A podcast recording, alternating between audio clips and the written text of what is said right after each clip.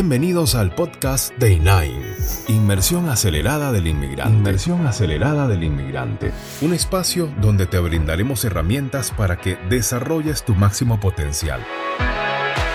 No tienes que hacerlo solo. Apóyate con INAIN.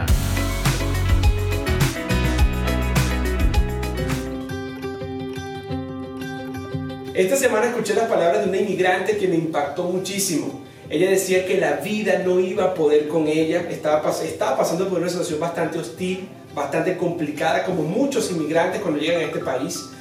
Y lo relaciono también con una historia antigua japonesa, donde un general al llegar a una isla, lo cual pretendía conquistar, se encuentra con que había un ejército ya en esta isla que los triplicaban en número y tenían una fama de sanguinarios increíble.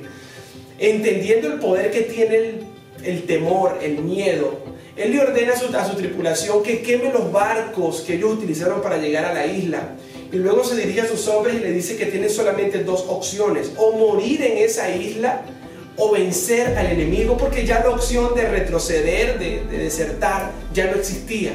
La sorpresa fue que lograron vencer a este enemigo que los triplicaba en número y que eran sanguinarios, personas totalmente agresivas, dispuestos a matar. Lo mismo podemos decir que vive el, inmigrante cuando llega a un país desconocido. Ese barco puede representar tu pasado, tu país de origen.